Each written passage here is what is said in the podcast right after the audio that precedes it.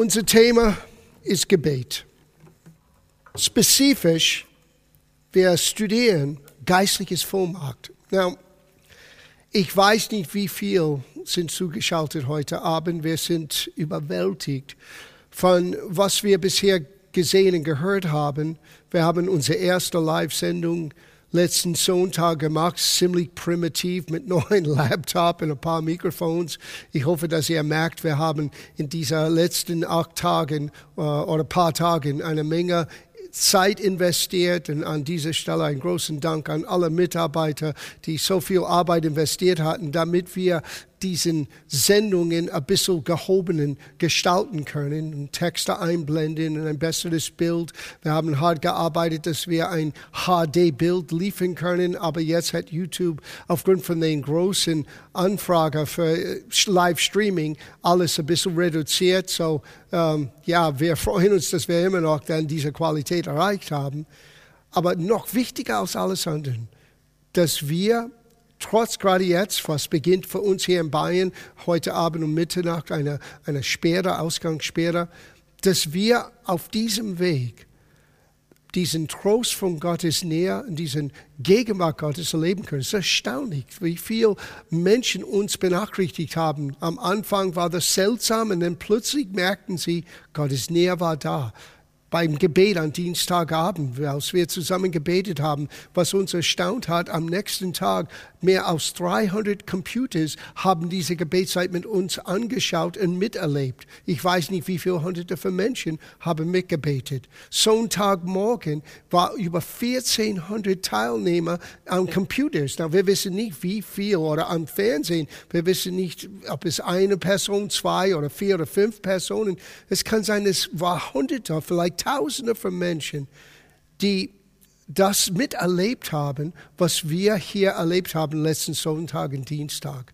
Und so heute Abend, weil ich weiß nicht, wer da ist, das würde den dritten Abend in dieser Reihe, diesen Series Geistige Vollmacht. Und wir haben im Januar begonnen, dann weiter fortgesetzt im Februar.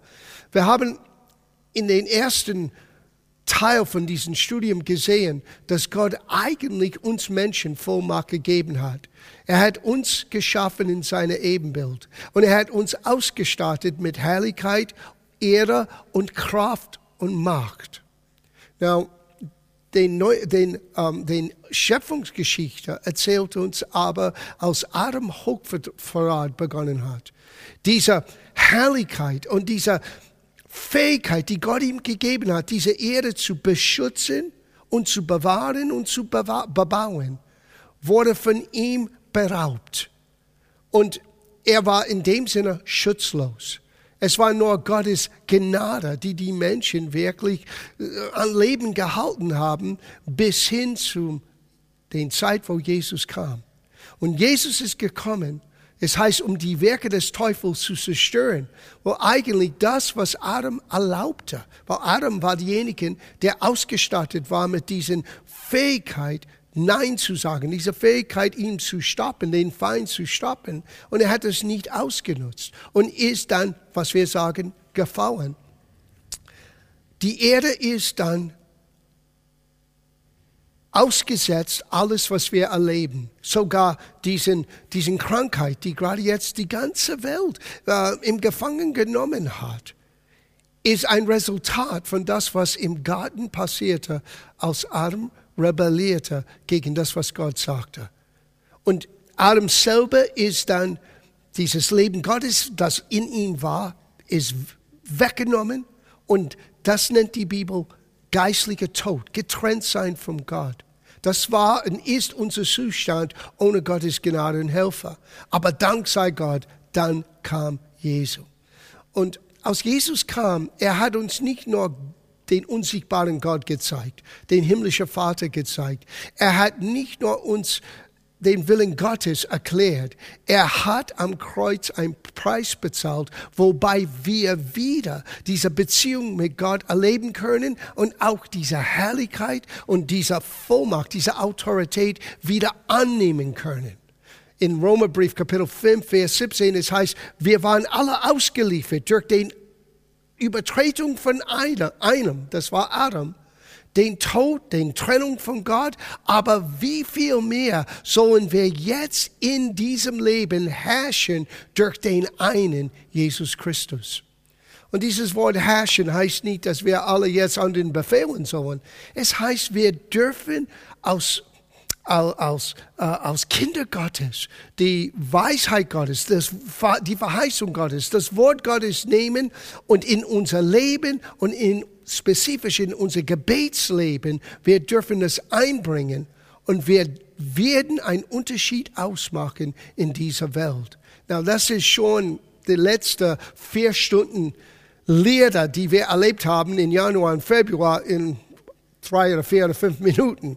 Wir wollen jetzt heute Abend beginnen mit einer Aussage in Jakobusbrief. Now, das ist ein Studienabend. So, ihr braucht eure Bibeln äh, oder iPads oder Notebooks und was immer ihr benutzt und schreibt das auf oder nimmt Notizen, weil es ist so wichtig, dass man nicht nur etwas hört und beurteilt, man sollte das nachchecken, man sollte das nochmal lesen, man sollte die Zeit in Anspruch nehmen. Lies das in den Zusammenhang. Ich möchte nicht etwas raus den Zusammenhang reißen und sagen, hey, so ist das. Ich verspreche euch, ich gebe mein Bestes, euch das Wort Gottes weiterzugeben, wie ich das verstanden habe. Aber jeder Einzelne ist verantwortlich, selber zu erkennen, warum glaube ich, was ich glaube. An wem glaube ich? Und warum übe ich das aus? Warum sollen wir beten überhaupt?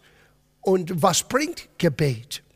Well, in Jakobus Kapitel 5, das zweite Teil vom Vers ähm, Vers 16. Es heißt hier, das Gebet eines Menschen, der unbeirrt glaubt, oder wie anderen Übersetzungen sagt, ein gerechter Mensch. Na, du sagst, wer ist ein gerechter Mensch? Well, Gerechtigkeit ist ein Geschenk Gottes. Es ist, was wir jetzt sind, Entschuldigung, was wir jetzt sind, wegen unser Glauben an Jesus Christus. Wegen Jesus sind wir jetzt die Gerechtigkeit Gottes genannt. Nicht wegen unserer Werken, nicht wegen unserer Leistung, sondern schlicht allein wegen das, was Jesus vollbrachte am Kreuz. Wenn wir bereit sind, ihm und das vollendete Werk, was er am Kreuz getan hat und in die Auferstehung, ihm als Herrn und Heiland in unser Leben einzuladen und in unser Herzen zu haben. Denn er sagt, ihr seid jetzt Kinder Gottes genannt, ihr seid jetzt gerecht vor Gott. Und es ist nicht unsere Leistung, es ist sein vollendeter Werk. So, wir sind hier die Gerechten, wir sind die Menschen, die hier gemeint sind. Aber genauso muss unser Gebete erfüllt mit dieses unbeehrte Glauben, dass wir vertrauen, dass Gott sagte, was er meinte und meinte, was er sagte. Und dass wir, wenn wir zu Gott im Gebet gehen, dass Gott nicht nur uns hört, sondern Johannes sagte, wenn Gott uns hört, er wird uns auch erhören, unser Gebetsanliegen erhören.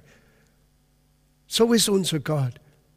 Und wie ich das immer seit langem sage, Gott ist nur ein Gebet entfernt von jedem Mensch.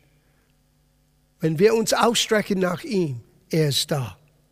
Und so es heißt hier, das Gebet eines Menschen soll ein Gerechten hat große Kraft. Auf Englisch, in der erweiterten Übersetzung, die Amplified Bible, es heißt, es setzt viele Kräfte frei oder viel Macht Gottes frei.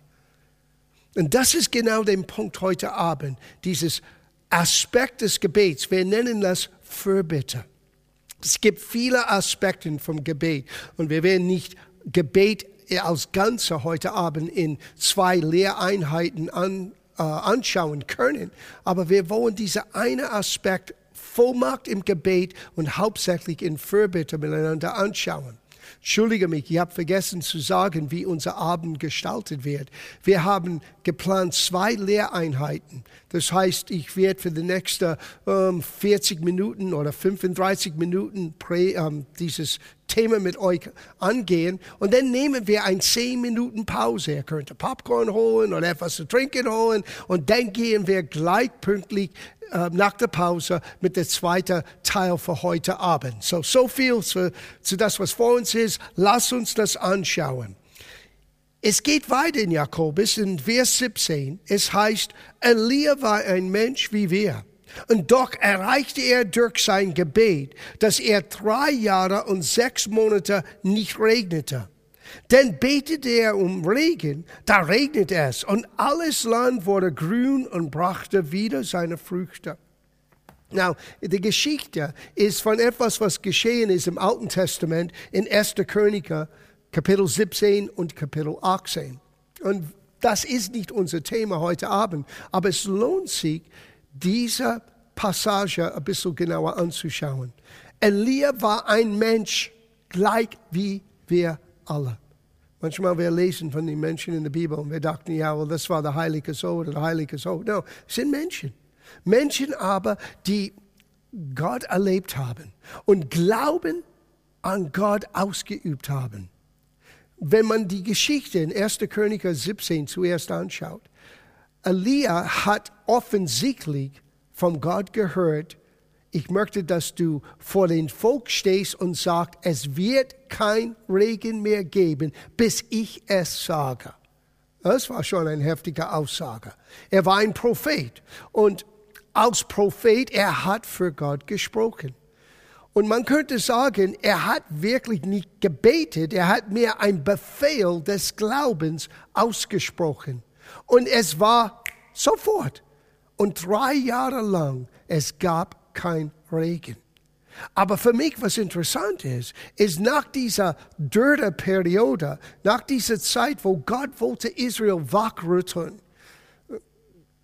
bitte, Sagt nicht, dass Gott ist der Ursache von alles, was im Gange ist. Aber ich kann euch eins sagen.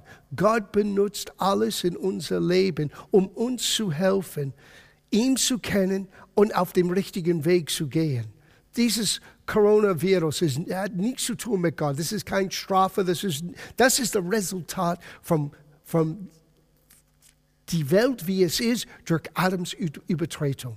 Sünde und Schuld und Krankheit und, und Unheil gehört in dieser Welt, weil diese Welt liegt in Dunkelheit, hat Johannes gesagt. Aber Jesus kam, um uns Licht zu geben. Nicht nur in sein Leben, sondern durch sein Wort. Sein Wort ist ein Licht auf unserer Fahrt. Sein Wort hilft uns, Licht zu sehen in solche Zeiten. Und so eins weiß ich, Gott ist der Gott, der bereit ist, uns zu helfen in dieser Situation. Und für einige Menschen der Verzweiflung, die nicht wissen, wie es weitergeht, ist eine Art, wo, wo ihr Herzen wird endlich geöffnet für das, was Gott dir geben möchte. Ursprünglich vom Anfang an dir geben wollte. Vielleicht, wenn du bist eine dieser Personen, die vielleicht zufällig das anschaut heute Abend oder zum ersten Mal in dieser Art und Weise hört, wisset, Gott ist für dich, nicht gegen dich. Und Gott wird dir helfen. Er wird mir helfen. Er wird uns helfen durch diese schwierige Zeiten. Und es ist schwierig. Es ist herausfordernd, was heute in Bayern ausgesprochen ist, dieser ähm, Ausgangssperre. Äh, die Regierung hat das nicht leichtfertig gemacht. Die haben das gut überlegt. Und die haben unser aller Wohl im Herzen. Und deswegen wollen wir, so gut wie wir als Gemeinde das tun können, dieser Anordnung äh, folgen. Weil wir wissen, dass dieser Abstand von anderen Menschen wird diese Krankheit verlangsamen, damit die medizinische Hilfe kommen kann. Aber Gottes Hilfe ist genauso real, real für jeder einzelne von uns heute Abend. Aber schau, was mit Elia passiert ist. Er war ein Mensch gleich wie wir. Er hat aber Glauben an Gott gehabt, viel Kraft wurde freigesetzt, zuerst eine Dürre, es hat Israel wachgerüttelt und nach drei Jahren lang, es kam die Zeit, wo es sich enden soll. Was ist passiert in, in Jesu Namen? Dieser Coronavirus wird nicht drei Jahre dauern. Das ist nicht meine Message heute Abend, nicht der Botschaft. Nein, Gott so schnell wie möglich, dass unser Leben wird wieder normal sein.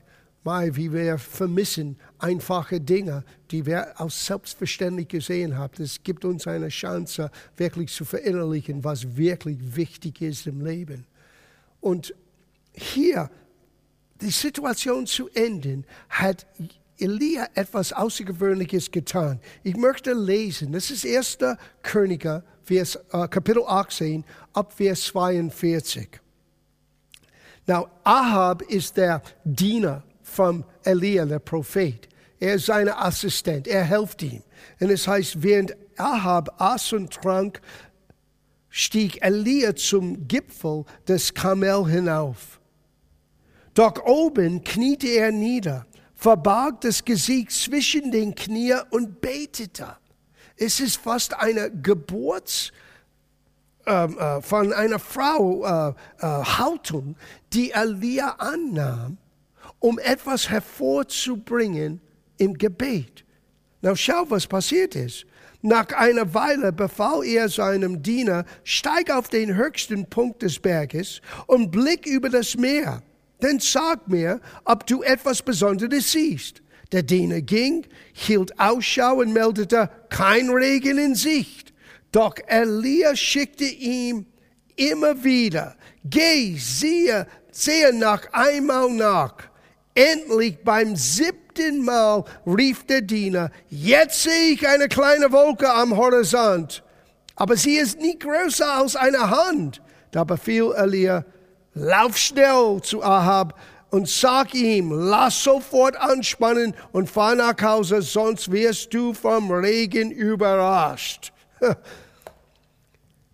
Siebenmal musste Elia in diesen Geburtswehen hineingehen, in dieser Art von Gott immer noch suchen, bis die Antwort kam. Das nennt man Fürbitte. Na, wenn man in den Neuen Testament geht, und vielleicht gehen wir der gleich, wir gehen zu Epheserbrief. Es heißt in Epheserbrief Kapitel 6, und wir werden das vom Vers 10 Vers, äh, bis Vers 18 äh, studieren, aber zuerst nur Vers 18. Epheserbrief Kapitel 6, Vers 18. Bei allem Gebet und Flehen, aber allen oder bei allen Arten des Gebets, hat eine andere Übersetzung es so übersetzt. Es gibt verschiedene Arten des Gebets. Es gibt Fürbitte. Das ist, wenn wir in der Riss stehen. Wir beten für eine andere Person oder für eine andere Situation. Man, man betet eine Art Fürbitte, nicht für sich selber. Man betet das meistens für das Land, für die Regierung, für andere Menschen, für Christen, für die Gemeinde, für den Willen Gottes. Und wie bei Elia, bei Fürbitte ist es nicht eine einmalige Sache. Manchmal Menschen verwechseln das. Zuerst, er hat mit einem Befehl des Glaubens alles im Gange gesetzt. Ein Satz, es war vorbei. Aber bei dieser Situation, den Regen wieder hervorzubringen, siebenmal hat er Gott gesucht und lag wie in Wehen im Gebet, bis der Regen an, äh, angefangen hat zu fallen.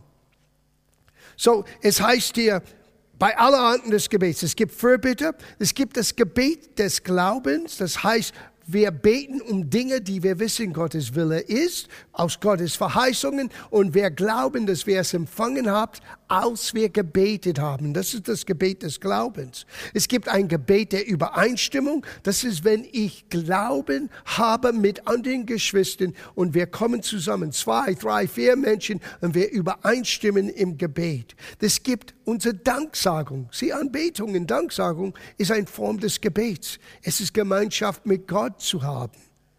Es gibt Harren auf, auf Gott, warten auf ihn, ihm zu dienen und still zu sein, damit wir von ihm hören. Das ist das Erstaunliche bei Jesus. Jesus möchte nicht nur, dass wir mit ihm reden und ihm alles erzählen. Er möchte, dass wir auch Zeit in Anspruch nehmen, von ihm zu hören. Er sagte, meine Schafe hören meine Stimme. Und es kommt nicht von hier draußen. Es ist hier. Ein stiller, leiser, überzeugende Stimme, wo du weißt, das ist der Weg. Geh dorthin weil Gott redet zu seinem Volk. Es gibt ähm, das Gebet, ähm, die Übereinstimmung. Es gibt das äh, gemeinsame Gebet. Es gibt auch sogar Binden und Lösen im Gebet. Oder erlauben oder nicht erlauben. Das werden wir in den zweiten Teil von heute Abend miteinander anschauen. So, es gibt unterschiedliche Rahmenbedingungen vom Gebet, der Gebet der Hingabe. Herr, nicht mein Wille geschehe, sondern dein Wille geschehe. Und jeder Aspekt vom Gebet ist bestimmt für unterschiedliche Situationen in unser Leben. Wenn ich nicht sicher bin, was der Wille Gottes ist, das ist keine Zeit für ein Gebet des Glaubens, weil das beginnt mit der erkannten Wille Gottes. Da muss ich zu Gott gehen und Zeit in Anspruch nehmen. Ich muss vielleicht auf ihm harren. Ich muss Zeit in seiner Gegenwart nehmen. Stille Zeit von ihm hören und ihm sagen, Herr, das ist, was ich denke, aber nicht mein Wille geschehe, dein Wille geschehe. Helf mir, dein Wille zu erkennen für diese Situation. Das ist das Gebet der Hingabe. Aber wenn wir reden über geistliche Vollmacht im Gebet, dann müssen wir schon im Vorfeld wissen, das ist der Wille Gottes. Na, lass uns das projizieren auf die jetzige Situation. Ich kann euch sagen, von meiner Überzeugung, es ist der Wille Gottes, dass Menschen nicht erkrankt werden. Dass Menschen werden, wenn sie erkrankt sind, Helfer empfangen, Heilung erfahren. Deswegen hat er auch uns so eine tolle medizinische Begleitung und Helfer, uns zu helfen. Aber auch übernatürlich. Gott ist ein Gott, der uns hilft. Er sogar ist genannt der Herr, unser Arzt. Er ist der Herr, der uns heilt, wie es heißt auf Englisch. The God who heals me. Und so er möchte dein Arzt sein. Er möchte dir begleiten. Egal in welcher Situation du bist, mit den Helfern von den Ärzten, den Krankenschwestern und alle Pflegern, alle, die uns helfen.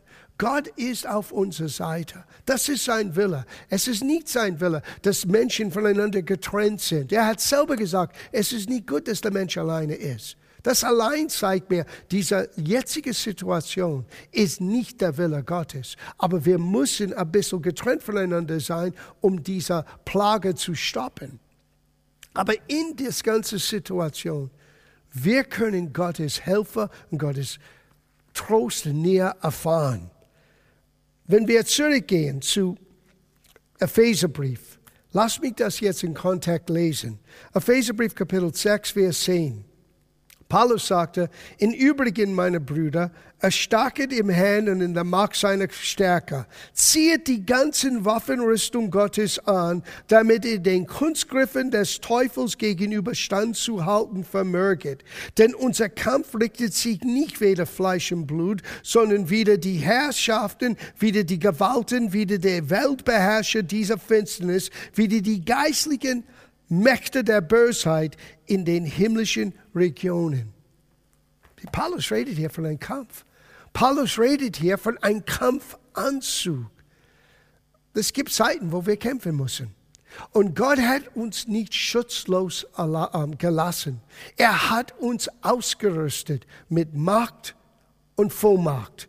Das war unsere Lektion, die erste in Januar. Wir haben über Exousia, das ist das ist unsere Fähigkeit, Macht auszuüben. Und er hat uns Dunamis, Kraft gegeben. Wir sind ausgestattet mit beidem. Und Paulus sagte uns hier, wir müssen aber es anziehen.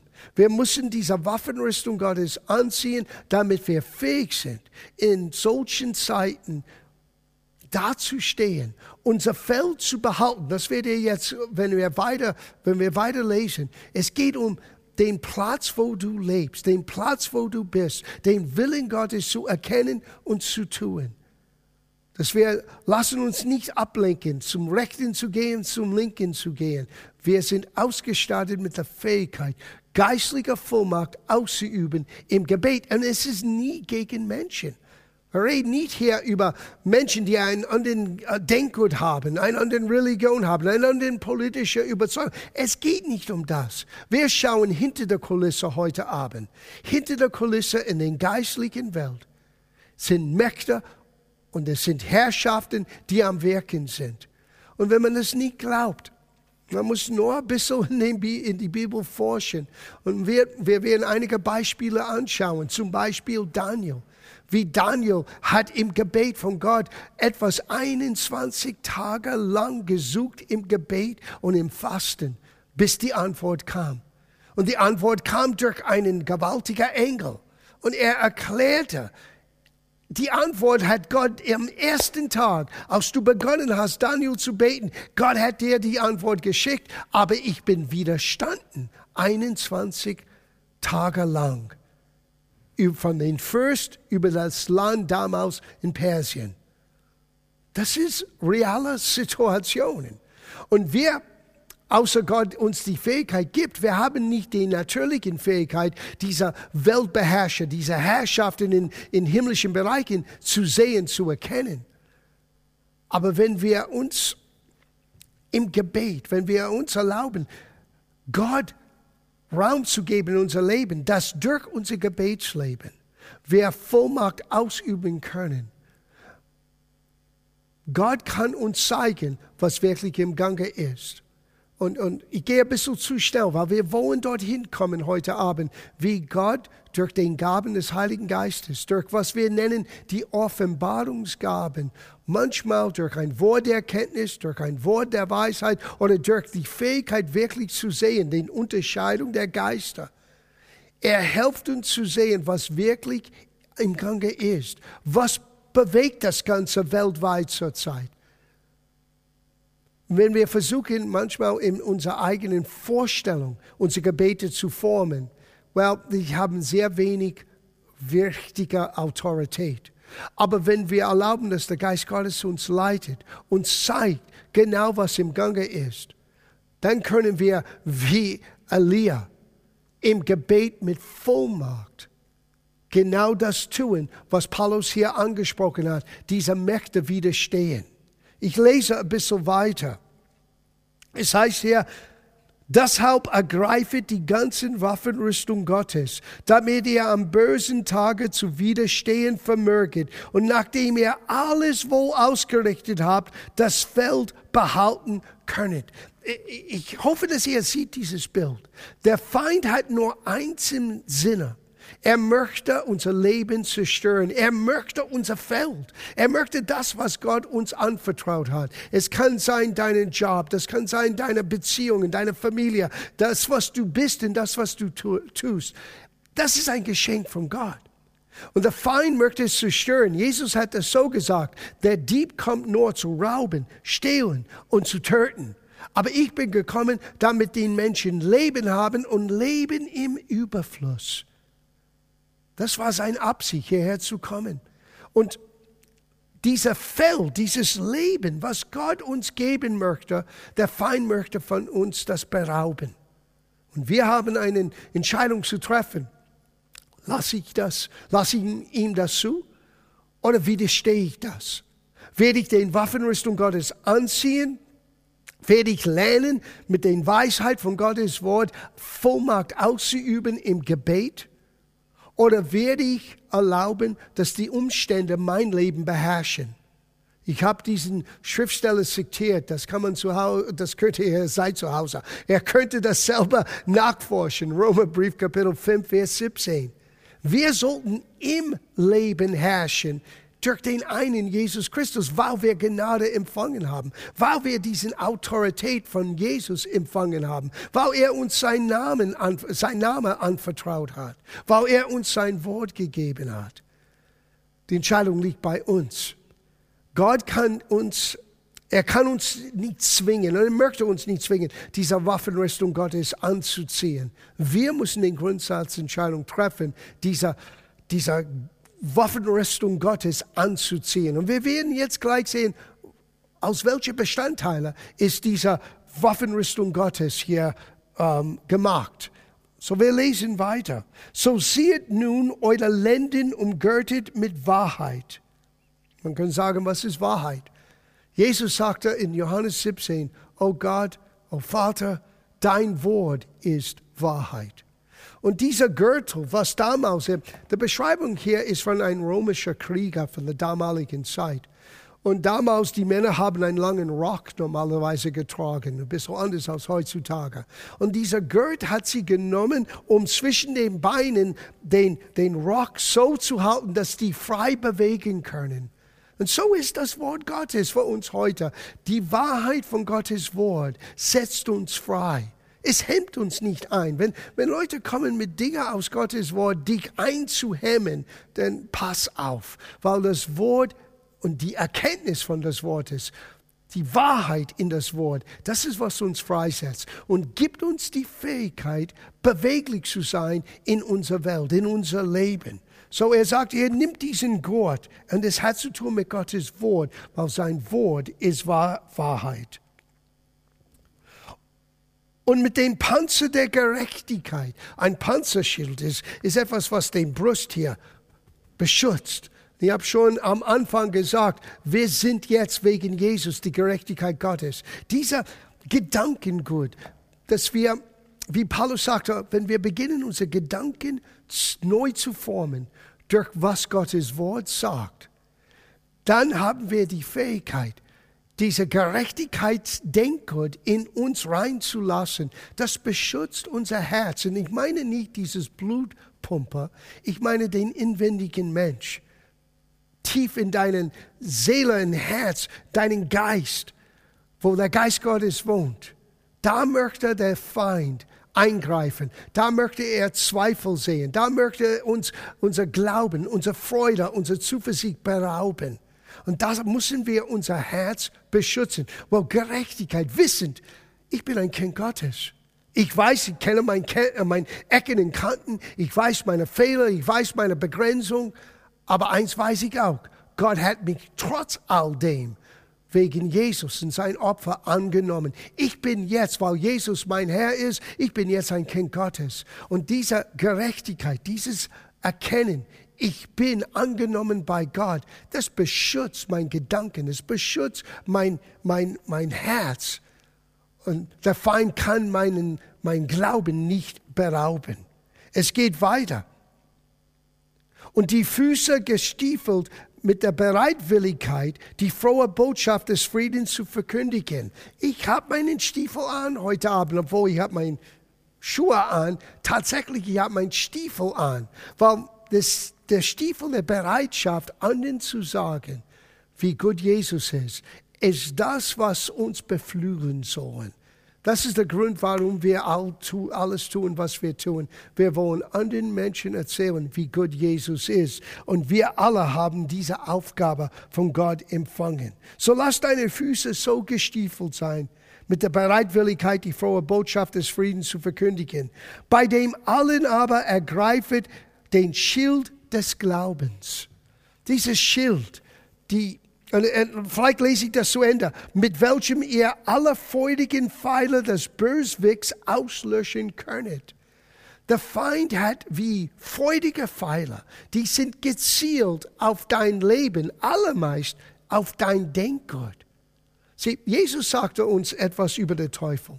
Er sagte, er war vom Anfang an ein Lügner und er ist der Vater aller Lügner.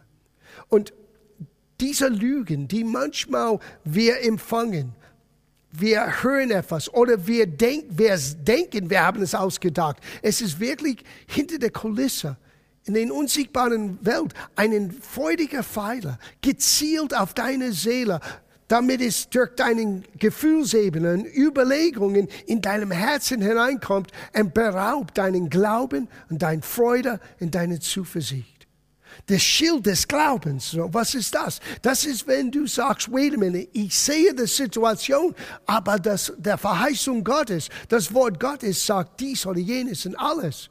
Und ich entscheide mich, das Wort zu nehmen, statt den negativen Gedanken, statt den Angst, statt den ähm, bösen Bericht. So, wir machen nicht unsere Augen zu, zu einer bösen Situation, wie wir gerade jetzt hier erleben. Sieh, das ist dann ein bisschen Vermessenheit. Wenn Menschen sagen, weil ich habe Glaube, ich kann unter anderen Menschen gehen, ich muss nicht tun, was die Behörde sagt. No, das ist Vermessenheit. Das ist eigentlich Torheit. Wir benutzen gesunden Menschenverstand, aber verbunden mit unserem Vertrauen. Ich gehe und tue, was ich tun kann, wissend, nehme Abstand, versuche nicht mit vielen Menschen zu sein, weil das sagen die Mediziner, ist, wird sehr hilfreich sein. Aber ich tue das auch gleichzeitig mit dem Schild des Glaubens. Wissen, Jesus, du bist der Herr, mein Arzt. Du bist der Herr, mein Schild. Du wirst mich beschützen. Und so ich kann in meinen Alltag mit meinem Glauben vorangehen. Und jeder Lüge und jeder kritisch, negativer Pfeil, die der Teufel versucht gegen dich und gegen mich zu richten, dieser Glauben an die Verheißung Gottes, an das Wort Gottes, wird uns die Fähigkeit geben, diese freudige Pfeile auszulöschen. Es ist super. Denn es heißt hier,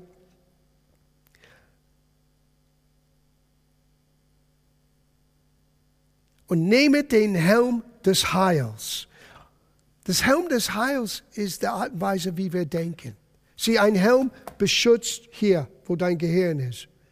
Und dieses Bereich, nicht nur physisch, sondern den ganzen Teil unserer Seele, wo wir überlegen. Es gibt einen physikalischen Aspekt von unserem Gehirn, aber die Seele eines Menschen ist so, so wunderbar von Gott geschaffen. Es ist, wo unsere Emotionen, wo unsere, unsere Wahrnehmungen, wo unsere Gefühle, wo unsere Überlegungen, wo unsere Entscheidungen werden geformt. Und wenn wir keinen Schutz haben für unsere Denkweise, alles kann rein, alles kann raus, dann sind wir in dem Sinne, unser Herz ist dann schutzlos. Dieses Helm des Heils hilft uns wie eine Art Filter oder wie eine äh, medizinische Maske, damit den den Virus nicht in den Arzt oder den Krankenschwester erreichen können. So ist einen, dieses Helm des Heils ein bisschen für uns heutzutage zu verstehen. Es hilft dieses Virus vom, von Zweifel und Ängste und, und, und Minderwertigkeitsgefühlen, all diese Dinge, dass es nicht in uns hereinkommen kann und unser Herz kaputt machen. Nimm das Helm des Heils an. Du bist, wenn du glaubst an Jesus Christus, du bist ein Kind Gottes. Und weil du ein Kind Gottes bist, du hast Macht und du hast Dynamis, du hast Autorität. Und Gott steht zu dir und Gott ist für dich. Und dann das Letzte, er sagte hier, nicht nur nehmt das Helm des Heils, sondern auch das Schwert des Geistes, nämlich das Wort Gottes. Interessant, wenn man liest, wie Jesus den Teufel widerstanden hat. Dreimal hat er diese große Versuchung erlebt. Und jedes Mal hat Jesus gesagt, es steht geschrieben. Das ist das Schwert des Geistes. Sogar so, der Feind versuchte mit Gottes Wort. Er hat sogar, der Teufel kann Gottes Wort auch zitieren. Deswegen muss, müssen wir lernen zu studieren. Wir können nicht alles schlucken, nur weil wir vielleicht ein Vers in der Bibel gelesen haben. Nein, du musst das in Kontext lesen. Du musst das in Licht von der Person Jesus anschauen. Er ist den Ausdruck Gottes für uns heutzutage. Wenn wir schauen Jesus an, wir sehen, wie Gott wirklich ist. Und aus der Teufel kam zu Jesus. Er sagte, es steht geschrieben. Wenn du der Sohn Gottes bist, du kannst über diesen Cliff hier, hier springen. Du kannst Bungee-Jumping machen ohne Seil, weil du bist der Sohn Gottes. Und Jesus hat gesagt, es steht geschrieben. Man sollte den Herr, unser Gott, nicht versuchen. Es ist so wichtig, Gott selber durch sein Wort zu kennen. Wir müssen auch fähig zu sagen, es steht aber auch geschrieben. Und das ist das Schwert des Geistes. Das ist, wenn wir nehmen die Verheißung Gottes, den Gedanken Gottes, die Weisheit Gottes, und wir sagen, no, es steht geschrieben, und so wird es sein. Er sagte hier dann, und wache zu diesem Zwecke, nimmt das Wort des Gottes, sorry, und bei allem Gebet und Flehen aber betet jederzeit im Geist. Okay, ja, müssen wir das auch ein bisschen erklären. Weil es werde hier in diesem Haus sein mit unseren äh, Geschwistern, die hier normalerweise kommen. Auch dann würde ich einen Moment nehmen und sagen, was meint das? Was meint der Paulus mit betet im, betet im Geist? Ist das ein Gefühl? Ist das eine Emotion? Ist das etwas, wo man denkt, okay, jetzt Gottes Geist helft mir im Gebet? Was ist das? Ich habe vor langer Zeit gelernt, etwas, was mir sehr geholfen hat. Ich habe gelernt, dass die Bibel sollte mehr die Bibel interpretieren. Es gibt viele Meinungen in dieser Welt. Aber wenn ich möchte wissen, was sagt die Bibel über zum Beispiel, was heißt es im Geist zu beten, dann habe ich begonnen zu studieren, was sagt im Neuen Testament, was geschieht, wenn jemand im Geiste betet. Und ich habe festgestellt, aus der Gemeinde wurde geboren in Apostelgeschichte Kapitel 2.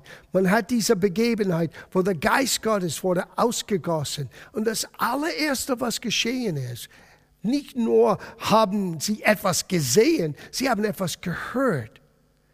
Nicht nur ein Wind haben sie gehört, plötzlich die Menschen, die den Geistes, die den Erfüllung mit dem Heiligen Geistes erlebte, die haben angefangen, Gott in einer neuen Sprache anzubeten. Und man könnte sagen, ja, warum tut Gott das? Well, es gibt viele Gründe. Aber einer der wichtigsten Gründe ist, Gott gibt uns die Fähigkeit, ins Gebet zu gehen und genau zu beten für Dinge, die wir selber nicht verstehen. Und ich bin so froh, because es gibt eine Menge im Leben, das ich nicht verstehe. Sieh, Paulus hat es erklärt in 1. Korintherbrief, Kapitel 14. Er sagte, wenn ein Mensch in neuen Sprachen oder in Zungen, das kommt darauf an, welche Übersetzung man liest, äh, wir sagen manchmal hier in neuen Sprachen oder in neuen Zungen oder äh, in Sprachengebet. Das sind alle Begriffe für dasselbe ähm, selber Ohrtext wenn ein Mensch in neuen Sprachen betet oder im Geiste betet, das ist auch, was Paulus sagte, wenn ein Mensch im Geist betet, er betet, sein Geist betet, aber sein Verstand ist ohne Frucht. Er sagte, wenn ein Mensch in neuen Ge im Geist betet, er betet in neuen Sprachen. Weil er spricht nicht zu Menschen, er spricht direkt zu Gott. So, wenn Paulus sagte hier, in eurem Gebet, in alle Formen vom Gebet, Gebet des Glaubens, Gebet der Fürbitte, ähm, Gebet der Übereinstimmung, der Gebet der Hingabe, wenn wir kommen zu diesem Punkt, wo wir manchmal für Dinge beten müssen, die wir selber nicht verstehen, ist Beten im Geist so wichtig. Weil der Geist Gottes hilft uns, den Willen Gottes auszubeten. Und es ist nicht ein Produkt von unserem Intellekt. Ich glaube, dass keiner heute Abend in seinem Intellekt hat die Antworten auf diese dramatische Situation, die wir alle erleben. Aber eins, einer kenne ich, der schon weiß die Lösung. Sein Name ist Jesus. Und er gab uns Gott, den Heiligen Geist, der jetzt in uns wohnt. Und wir sind jetzt ein Tempel Gottes geworden. Und wir können jetzt ihm Raum geben, wenn wir beginnen, in neuen Sprachen zu beten. Und wir beten in den vollkommenen Willen Gottes. Deswegen hat Paulus gesagt, wenn es kommt zu diesen geistlichen Vollmacht auszuüben, beten im Geist. Wenn ich im Geiste bete, ich bete nicht für Menschen, ich bete zu Gott. Das ist neuen Sprachen. Das ist mein Sprachengebet. Das ist für jeder Gläubiger, der sagt, Herr, erfülle mich mit deinem Geist. Genauso wie die Ohrgemeinde. Die haben Jesus erlebt, die haben ihn sogar gesehen, aber 40 Tage später, die haben denselben Geist, der schon in jeder war, auf sich bekommen. Es gibt einen, der Heiligen Geist in dir. Das ist, wenn du sagst, Jesus, komm in mein Leben, sei du der Herr meines Lebens. Aber der Geist, wenn er auf uns kommt, er hat uns ausgestattet mit Kraft. Und einen Aspekt von dieser Geistestaufe, wie man auch liest im Neuen Testament, ist Beten im Geist oder Beten in anderen Sprachen. Und Paulus verbindet das gerade jetzt mit den Waffen, Waffenrüstung Gottes. Er sagte, bei allen Gebeten flehen, aber betet jede Zeit im Geist und betet zu diesem Zwecke in allem Anhalten und Flehen für alle Heiligen. Sie, wir müssen lernen, füreinander zu beten. Wir müssen lernen, Zeit in Anspruch zu nehmen. Und da hilft der Geist Gottes uns so sehr, weil manchmal wir wissen nicht, was den anderen braucht, wirklich braucht. Aber der Geist Gottes weiß das. Und wenn wir im Geiste beten, er hilft uns für den vollkommenen Wille Gottes, für unsere Geschwister zu beten. Und dann sagt er, auch für mich, das sage ich, liebe Geschwister, liebe Gemeindemitglieder, hey, bete für den Pastor. Bete für uns hier in einem kleinen Team der unser Best, wir geben uns das Bestens, alles ähm, am Leben zu erhalten mit Gottes Helfer. Aber wir brauchen Gebet. Und ganz spezifisch, Paulus sagte hier, bete auch für mich, damit mir ein Wort gegeben wäre, so oft ich meinen Mund auftue, freimütig das Geheimnis des Evangeliums kundzutun. Well, wir sind bereit, eine Pause zu nehmen.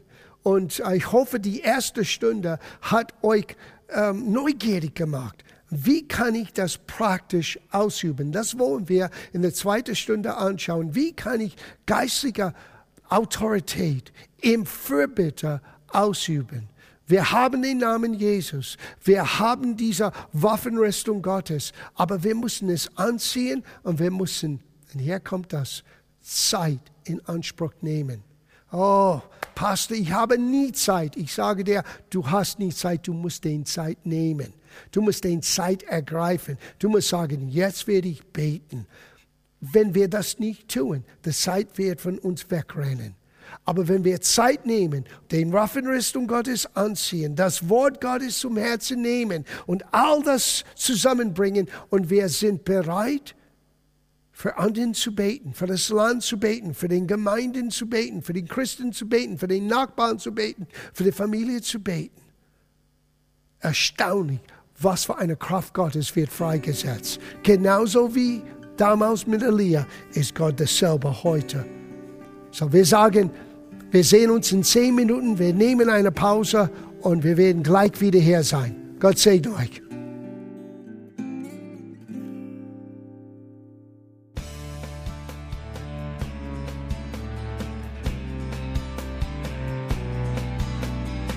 Liebe Zuhörer, das war ein Ausschnitt eines Gottesdienstes hier im Gospel Life Center. Auf unserer Website www.gospellifecenter.de können Sie die Notizen für diese und andere Predigten nachlesen und sich über die Arbeit von Gospel Life Center informieren. Wir wünschen Ihnen Gottes Segen.